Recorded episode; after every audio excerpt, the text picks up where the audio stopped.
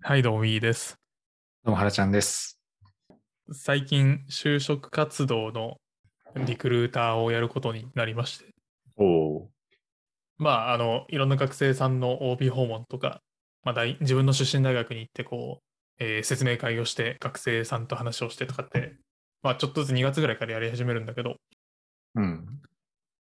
今、学生の気持ちに戻って就活するならどこを受けるんだろうと思って、おお、深いね。深いというか、結構、議論を呼ぶ。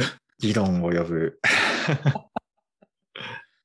うーん、何なんだろまあ、あの、で前提として我々は日系大手という1万人ぐらいは従業員がいるようなう。うん会社の、まあ、IT 系の会社で、まあ、原ちゃんは法人で回す系で、私はまあ、コンシューマーでデータ系でみたいなことやってるけど、なんか今の記憶を引き継いで、ただ能力値は当時みたいになったら、どこ受けるんだろうね。あーまあ、能力値が当時だと選択肢は狭まるけどね。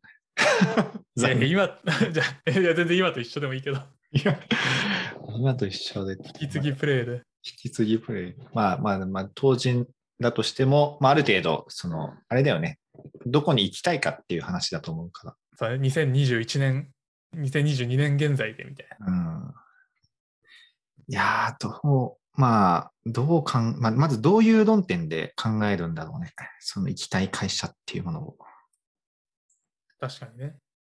当時何を考えていたのかを、この前、学生さん向けに書き書き出したんだよな。おおそれを記、憶を記憶を。振り絞って。なんか、学生さんと話しているときは、まあ、よく聞かれるじゃん、そういうこと。うん。その学生時代何を考え、どういう基準で会社を選び、就職を決めましたかみたいな。で、まあ、その時はさ、即答で、当たり障りもなく、なんか、うまく話すんだけど、中身がないからさ、あんま記憶に定着してないんだよ。相手に合わせてそれっぽく話してるだけだから。そうだ、なんか、めちゃめちゃ時代背景の影響を受けるなと思ってて。うん。あ、それは間違いないね。で、まあ、んまあ、当たり前っちゃ当たり前なんだと思うけど、自分が大学とか大学院の時に、周りがどうだったか、その世の中がどうだったかだと思ってて。うん。やっぱ当時はさ、iPhone が出て、もう多分 5G ぐらいまで出てて、うん。なんかもうサービス、もうスマホは iPhone が独り勝ちしてるからうん、で、パソコンとかからスマホに移ってって、で、そこの上でどんなサービスを動かすかが多分肝で、で、まあ Google とか Facebook がめっちゃガンガン来てた時期だったと思うんだよね、就活。そうだ、2013年、4年みたいな。そうそうそうそう。で、なんかベンチャーが資金調達をして、なんか10億とかやりましたみたいな、そんな流れなかったじゃん、当時まだ。うん。メガベンチャーぐらいだったよね。その、うんうん、DNA さんとか、あの辺が結構ガンガン攻めてる印象はあるけど、でもなんかネット系っていうと、パッと思いつくのがね、Yahoo とか、うん。なんだろう、 mixi とか、なんかあの辺がバッとまだいた頃だと思ってて、なんかその頃とはまずだいぶ変わってるよねっていう今、そうだね。全然スタートアップとかも、スタートアップ、メガベンチャー系も視野に入るだろうし。うん。メルカリさんとか、LINE さんとかうん、多いんじゃないかな、最近は。メルカリとか受けるかななんか、新卒をある程度受け入れたことがあって、世の中的にも名前が知られていて、一定、なんか仕組みも整っていて、みたいなところに行く気がするな、受ける気がするな。いけるかどうかは置いといて。IPO 後前。5かなうん。なんか、どどういうところがでかくなっていくんだろうっていうのを、まあ、でかくなった後でもいいから、仕組みとして見ときたいなって思うんだよね。うん。であとは、多分 IPO すると人が一回抜けるから、なんかその後の、なんだ IPO したからってめちゃ整ってるかというとそうじゃないと思うから、なんか成熟していくフェーズを見れるのが楽しいかなって思うかな。なるほどね。まだシリーズ A、B、C みたいなところで参入するわけではない感じ。うん、なんかそれは後からでもいけるかなって思う。うん、確かに。あ新卒の特権を最初に適用するっていう。あ、そうそうそう。うん。逆に、えっ、と、これは今いる会社で別の会社に行った時に思ったけど、理想形、理想形というか、なんか整った後の仕組みの形を知らないと、なんか、あ、ここは改善できるなとかって思えないなと思って、一回多少でかい組織、せ1000人ぐらいとかの組織に入るのって、なんかそんなに悪くないなと思って、いろんな人と知り合いできるし、確かに。だから、えー IPO 後の IT 系の会社を受けるかな。うん。どこなんだろうフリーとか、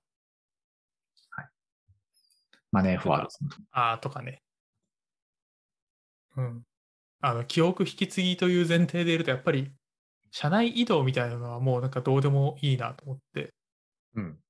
なんか当時は、あの、自分は飽き性だから、こう、事業領域がめちゃめちゃに広くて、一事業だけとかじゃなくて、何個か B2C も B2B も金融も EC もみたいなところがいいなって思ってたけど、なんか強制的に移動とかすることでそれを変えれるみたいな。今のその考え方だと移動と転職ほぼイコールみたいな感じだから、確かに。他の事業領域やりたいと思ったらその事業領域でやってるとこに移ればいいかなって思うから、うんなんかあんまり事業の広さとかは気にしないかも。うん。それはそうだね。転職すればいいじゃんっていうね。あ、じそうそうそうそう。全然、それが当たり前の世の中になったし。うん、で、やっぱ事業、事業会社は、に行きたいかな。うん。結局事業会社に行きたくなる気がするから、どの道に行っても。ああ。それでも、あえて、最初、事業会社ではなく、そういうコンサル系とかに行って、3、4年してから事業会社に行くっていう選択肢も、まあなんかそういう選択肢を取っている学生さんも多いのかなと思うけど、そういう感じにはならない。ああ、いや、えっとね、考え方としてはすごいありだと思ってて、うん。それこそデータ分析とか、えー UX とか、まあ、コンサルもそうだと思うけど、なんか一芸に引いてるのって結構大事だなと思うから、うん。あの全然ありだと思うけど、うーん、なんか相手をしているクライアントがどういう動きで動いてるのか分かんないまま動くの多分結構ストレスだろうなと思うんだよね。ああ。確かにね。そう言われるとそうだな。なぜか提案が通らないみたいな、そのロジックは正しいことを言ってて、目の前の担当者も納得してるのになぜか通らないみたいな。うん。とか、時期提案を契約終了の1.5ヶ月前にしなきゃいけない理由がわからないとかね。うん。始まったばっかりやみたいな。確かに、そっか。事業会社というか、クライアントの内部の動きを知らない状態でコンサルティングは結構難しい説はありそうだ。まあ、うん脈々と先輩とか、まあ、周囲の事業会社の方から、あの、間接的に情報を聞いてやるっていうのが、まあ、王道でやってるんだろうけれども、まあ、やっぱ実体験伴う方が、よりそこの解像度は高そうだとは思うね。確かに。うんまあ、あのね、時間をかけて、そこも学んでいってプロフェッショナルになっていくんだとは思うけど、うん。なんか逆に、まだ道を狭めたくない欲が多分新卒の自分にはあるから、ああ。自分はこれで食っていくみたいな。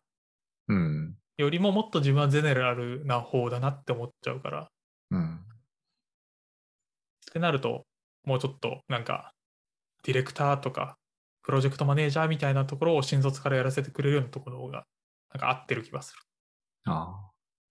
それは IPO 直後のメガベンチャーなのか、ある程度歴史のある、歴史のあるというか、まあ、10年から20年ぐらいの大手数千人ぐらいの会社なのか、そこまでススコープに入るのか、そこまでの大きな会社はスコープに入らないのか、どんな感じなんだろえー、スコープに入らないかなう。おその心は。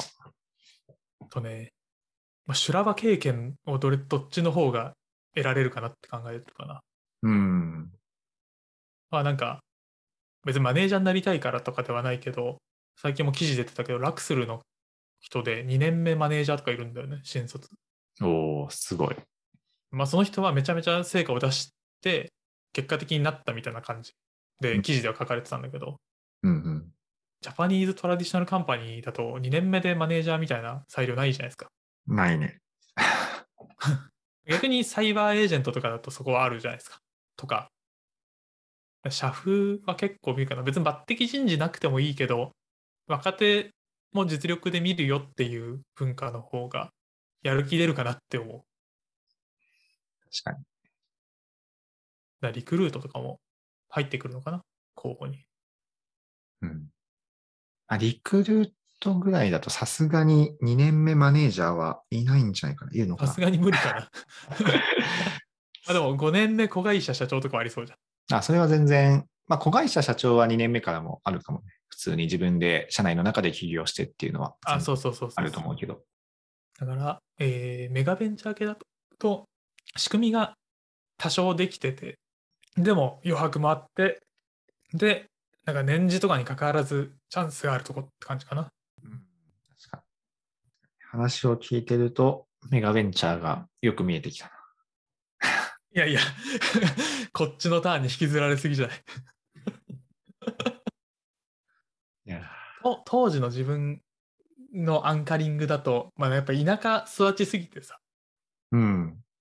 高専出たら電力会社に行くって思ってたから、本気で。おこの前、実家帰った時に、高専を入学するときに受けた推薦試験の、なんか、アンチョコみたいなの見つけて、うん。あの、卒業したら電力会社行くんでって書いてあって、受けると思って、全然行ってないぞ、お前みたいな。確かに。多分当時は知ってる会社が少なすぎたから、大学生ぐらいまでの間に。ああ、うん。両親も知ってるとこに入ったら何も言われねえだろうなと思っていた節はあったかな。うん。まあ別にそれが選択肢として間違ってたとも今も思ってないし、っうん。確かに。て感じかな。どう？高校のがやりづらいと思うけど。うん。いや、なんか、いろいろ考えてたけど、結構いくつかせん、まあでも、まず基準として、やっぱ、ある程度専門性を20代で高めるっていう、まあ、自分の強みはこれですって言えるものを20代の中で、あの、スキルと経験を積むっていうのはしたいなっていうところと、あとある程度、その裁量を持って、まあ結局それも経験につながると思うんだけど、まあ、20代のうちにどれだけ専門性と経験を積めるかっていうところがポイントかなと思って、で、その時に、なんか意外とメガベンチャーから大手 IT 系まで自分はスコープに入るかなと思った。でそれは大手 IT 系は企業会社も外資系のコンサルとか GAFA 系も含むって感じ。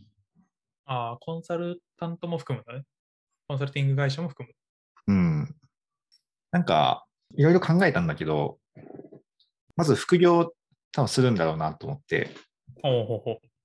とか、まあ、副業にならなくても、なんか個人として、なんか社外の活動でいろいろ勉強会なのか、コミュニティに入って、なんかみんなとワイワイはするんだろうなと思って、まあ、そうすると、社内の中になんかすげえっていう人が、なんか一定数いる。一定数っていうか周りに、あ、すげえこの人みたいな人が、まあ、いるっていうところと、同時に世の中、社会ってこういう仕組みなんだっていうのを肌感で理解する。いやー、それ大事だよね、本当に。と合わせて、まあさっきの専門性と経験を得るっていうところが実現できればいいかなっていうので、まあ、メガネベンチャーにも当然たくさんいるし、多分、まあ、大手 IT 系とか、まあ、大手他のところも、まあ、ある程度、その、あ、世の中ってこういう仕組みでとか、こういう会社が、なんかこういう課題とか、なんかこんな感じで動いてるんだなっていうところとか、あとまあ外資コンサルとかの、まあ、ズバ抜けて頭いい人とかを目の前にして、あ、めちゃくちゃ頭いいな、この人、みたいな話とか、まあいろいろそれぞれで一長一短ありそうだなっていうので、で、まあ、多分4、5年で転職するんだろうね。どこ行ったとしても。ある程度そこで自分なりにこれが強みで、これが経験で、自分はこういう実績を出したっていうのを武器に、まあ、次何を攻めるかみたいなのを考えるのかな。確かに、専門性っていう言葉はさ、いろんな解像度があると思ってて、うん。わかんないけど、マッキンゼーとかでさ、例えばマースのプロジェクトの超上流をさ、リサーチを含めてやったことがあるも専門性だし、本当に具体的な機器のレイヤーでさ、機械のレイヤーでやったことがあるも専門性だと思うからさ。うんなんかそこのどれをつど、どのレイヤーをつけに行くかとかは、なんか会社によって全然違うけど、どれも専門性だなって思ったらそうだし。うん、なんか、プログラミングが専門性の全てではないなって思ったりはするかな。そうだね。あとは、うん、なんかある程度全体感は見たいなっていうのはあるかな。なんかそのあ部分の部分っていうよりも、なんか全体感をある程度コーディネートできるか、まあそこまで自分の手のひらに乗せてプロジェクトを回せるという状態が、まあ一番望ましいかな。担当領域が広くて求められる知識の範囲とか能力の範囲が広い方が、自分に対するレバレッジは聞きやすいのかなと。あ、確かに。まあ今の会社のいいところかなとも思うんだけど、こうサプライチェーン全部見えるというか、うん。企画からもう販売のところ、まあ、全部一社で回ってる。一社でというか、全部回ってるから、それはいいよね。そこを知れてるのはすごいいいよね。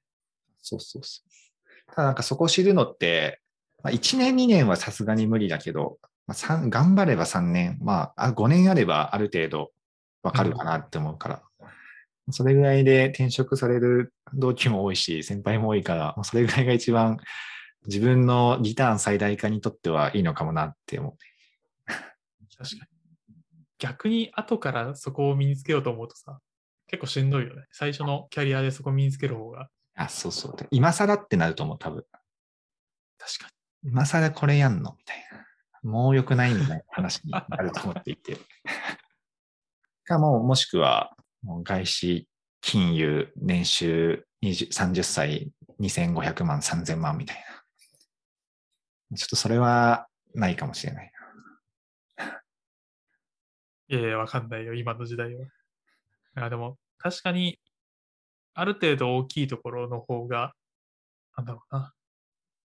多分、ベース、平均的な人の能力値の高さは当然あると思ってて、それは採用基準が高いとか、入社後の研修で叩き上げられてるとか、多分いろんな要素があると思うんだけど、なんかすごい人にその辺に石投げて当たるみたいな確率は高い気がするよね。例えばメガベンチャーも、そのトップ層は超絶優秀だと思うんだよね。もう大企業なんて比較にならないぐらい超絶優秀だと思うんだけど、なんか全体感で見たら、まあなんかメリットデメリットあるのかなと思って、なんかその転職した同期の意見、話とかも聞いてると、やっぱトップ層超絶優秀みたいな。まあ現場はまあなんか似たような人も結構多いよみたいな。話も聞くから、まあどっちにしても運が8割ぐらいなのかなと思いつつ、まあまあ、確かに確かあとはその運をどう引き寄せるかっていうところもあるけど。うん。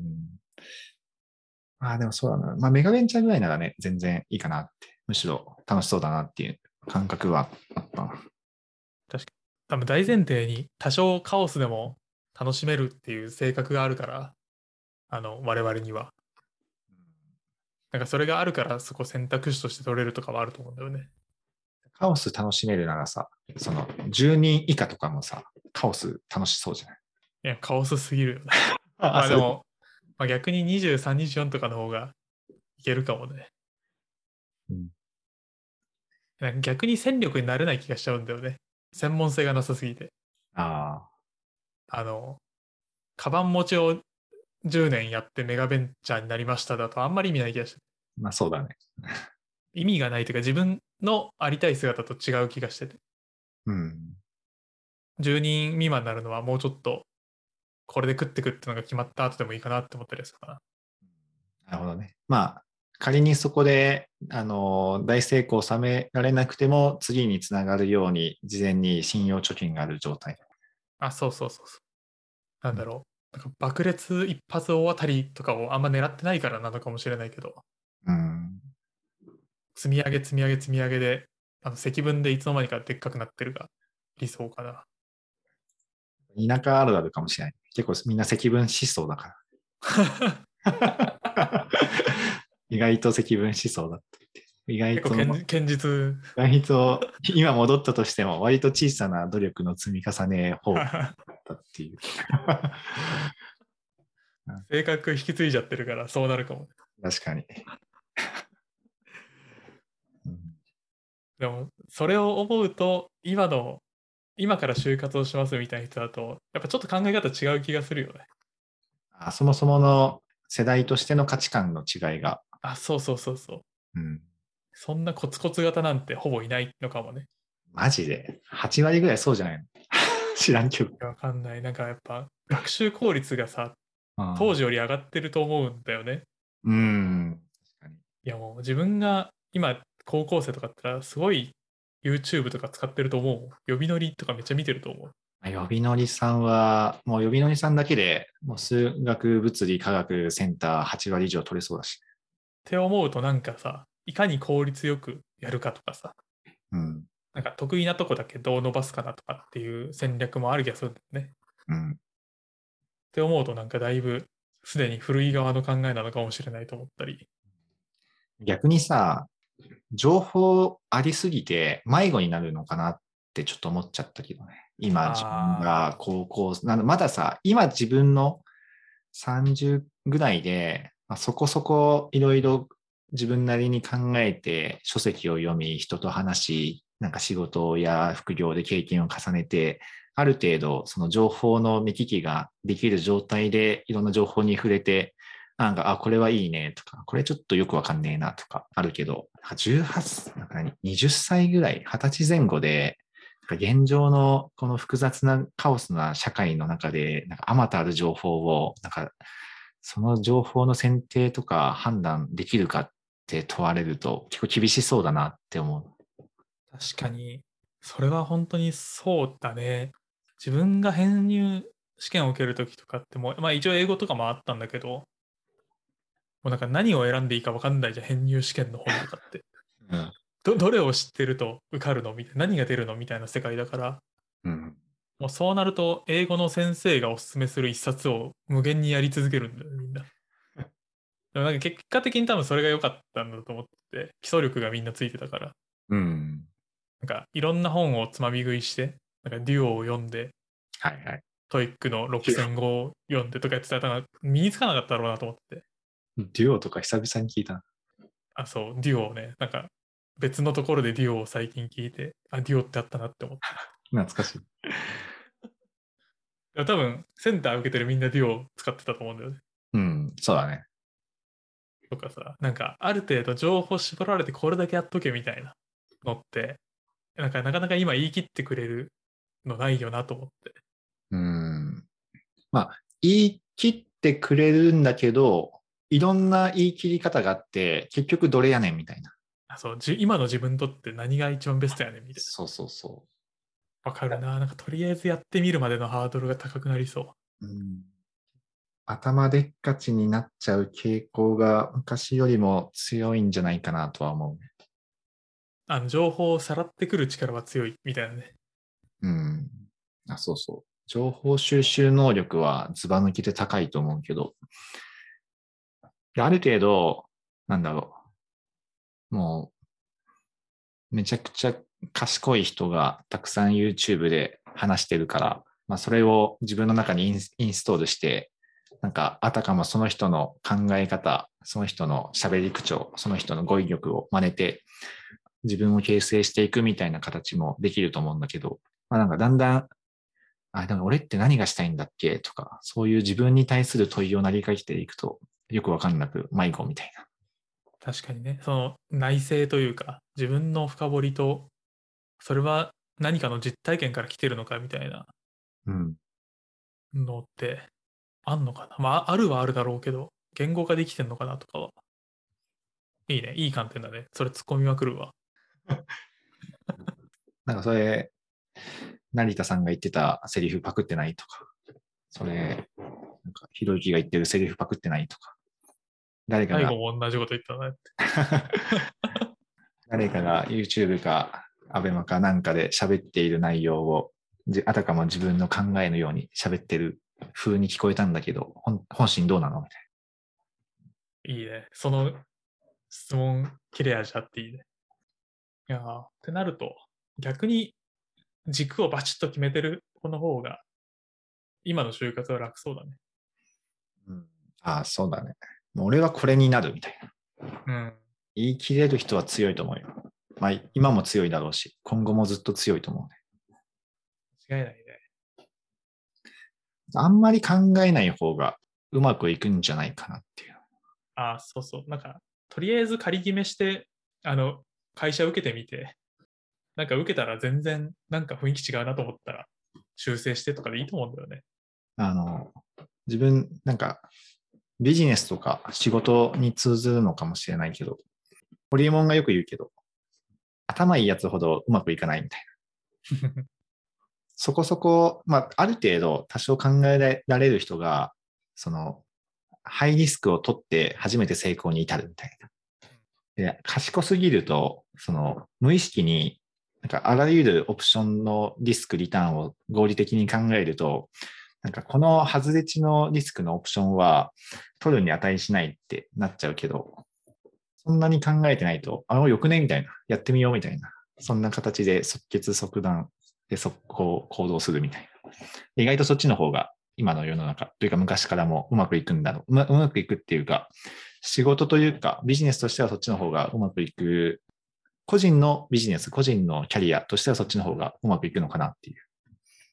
確かに、合理的な判断をし続けて死に至るもう完全にイノベーションのジレンマだね。自分の地元の同級生で果樹園を営んでいる。まあこれはもう家業で引き継いだっていう状態なんだけど、今経営者で、まあ、すごいね、経営みたいな話でした。え、めちゃくちゃ簡単だよ、みたいな。いい梨を、なんか梨っていうか、いい果樹園、果樹を作るのと、みんなとつながることっていう。シンプル。めちゃくちゃわかります。なんかもういろんなところに行って、もうゴルフも行くし、ポーカーバーも行くし、いろんなところに行くし、いい梨を作って、簡単だよ、みたい 達観しすぎでしょ。な。なんかすごいわ。その D2C やらないやらとかよくわかんないけどさ、いな。いいもの作ってお客さんと仲良くすればうまくいくよっていや、本質を捉えてるわ。言って。そうだ。でもめちゃくちゃうまくいってて、まあ、笑えるぐらいうまくいってて、やっぱりこういう子がうまくいくんだろうなって思った。確かに。あんまりね、細々と考えずに、うん。多分、意思決定も、あ、いいね、やってみようって感じなんだろうね。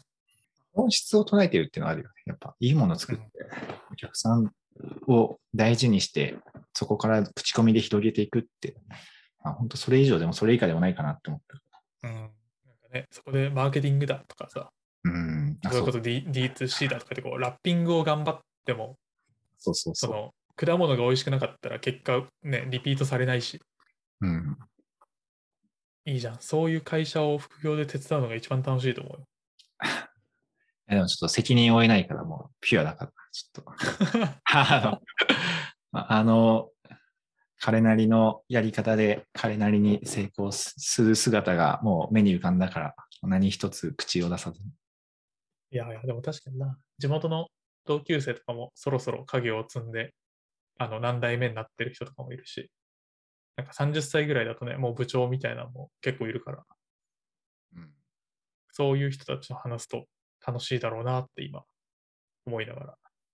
そうそう。っていうので、やっぱ、結構複雑、なんか真面目に考えれば考えるほど、社会の仕組みが複雑すぎて、就活の仕組みも企業も複雑すぎるけど、うん。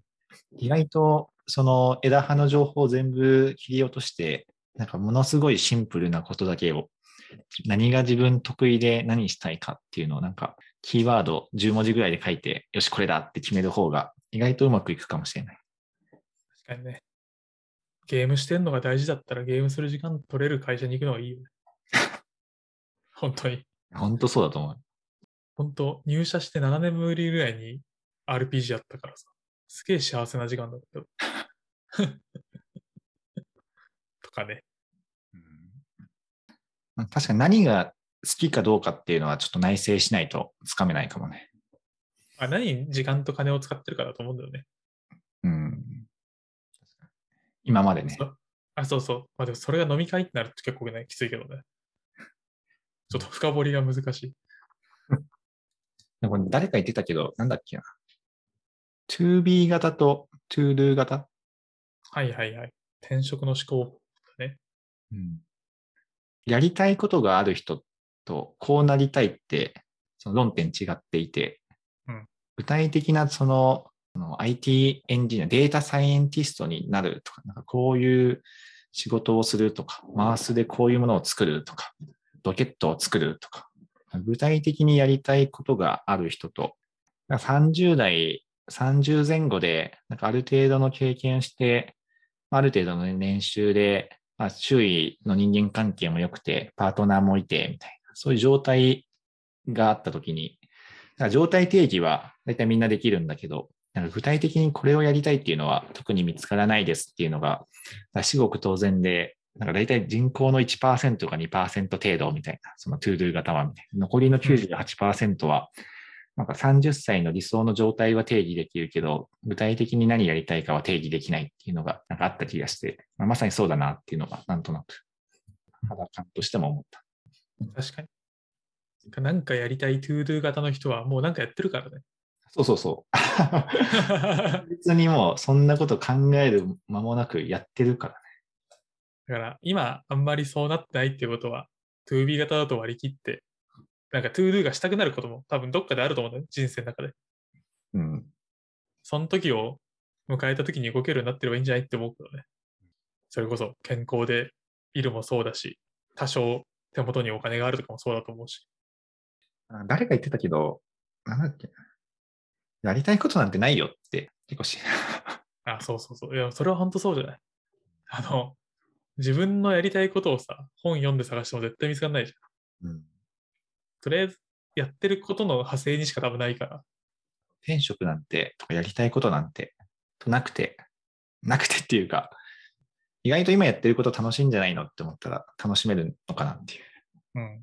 とかまあ、今やっているものの派生で、なんかこれもやってみたら楽しそうとか、そういうのはあると思うあると思うけど、自分にとって本当本当の自分は何かそういうのってまあ、なかなか、まあ二十歳ぐらいだったらね、いいけど、うん。まあ、一度考えるのはいいと思うけどね。かんあれだよね、考えるっていうか、決めの問題なのかなっていう。ああ、はい。仮決めをここでしとくっていうね。うん。これが自分、自分はこれが好きだと決めてみるみたいな。うん決めたら多分得意になったら、どんやる、それに対するリソースを、まあ、時間と金を投下して、自然と能力が身について、経験が身について、そうするとなんかうまくいって、なんかうまくいくとなんかこれが好きになるみたいな。なんかそういう循環な気がするから。よほどの、そのサイン、デフォルトの才能で決まる、なんか例えば運動とか、なんか音楽とか、アート系とか身体能力系は結構天性の才能である程度初期値が決まるけど、なんか他の普通の仕事とか勉強とかそっち系って、まあ才能ももちろんあると思うけど、なんかその後から身につける要素の方が影響としては大きいかなと思うと、なんか一旦決めてみて、リソース投下して、まあ、上手くなって好きになるみたいなサイクルの方が結構回りやすいのかなとは思った。うんうんうんうん。確かに。うん。なんか、近最近よく思うけど、なんかやりたいことがいっぱいあるのって幸せな状態だなと思ってて、おおなんかやりたいこともなかったら人生超長くねと思うんだよね。やばくない？なんかそれは自殺するわと思って。暇だもん。何もやりたいことなかったら。確かに。なんかパッシブにネットフリックス見てるだけって多分相当辛いと思ってて。なんか気分転換に見るのは全然いいと思うんだけど、うん。暇は人を殺すなと思うんだよね。ああ。でも、なんかやりたいってことがあって、それをやるためにあの暇が欲しくてみたいなのは結構、あの、いい人生の使い方かなと思ってて。うん。だし、なんかそもそもやりたいと思えることがいっぱいあることが、なんか幸せだなって思うけどね。うん。なんか、やりたいことの定義、ハードルが結構水準が高いのかもしれないね。なんか、もっと普通に美味しいハンバーグを作るとか、はいはいはい。美味しい、なんか最高の卵焼きを作るとか、なんかもう、あなんか今からでもできそうなことをでやりたいことリストって、を洗い出したら、さすがにみんなあるんじゃないかなと思って。うんうん。なんか、その、海外留学に行くとか、転職をするとか、結構ハードルの高いやりたいことだけを洗い出すと、結構実現ができないことが多くて辛くなるけど、あすぐに、ねすぐにできるやりたいことをたくさん洗い出す能力は、結構これからのこのカオスな時代にメンタルケアとしても重要かもしれない。確かに。まあ、もしくは、どうしてもね、あの海外留学とかに行きたいんだったら、なんかそれをステップ刻むとかね。うん。いやいや、それは超大事な力だと思いますよ。急に有名人になれるわけじゃないから、うん。どうやったらなれるのかを考えて一個ずつやっていくとかってやってると、まあ、結果どうあれ、やってる間は楽しいんじゃないのって思うけどね。気がついたら光になってるかもしれない。ヒカキンになってるかもしれない。はい。でも結構いい時間喋ってるので、はい。今日はこんなところですかね。はい。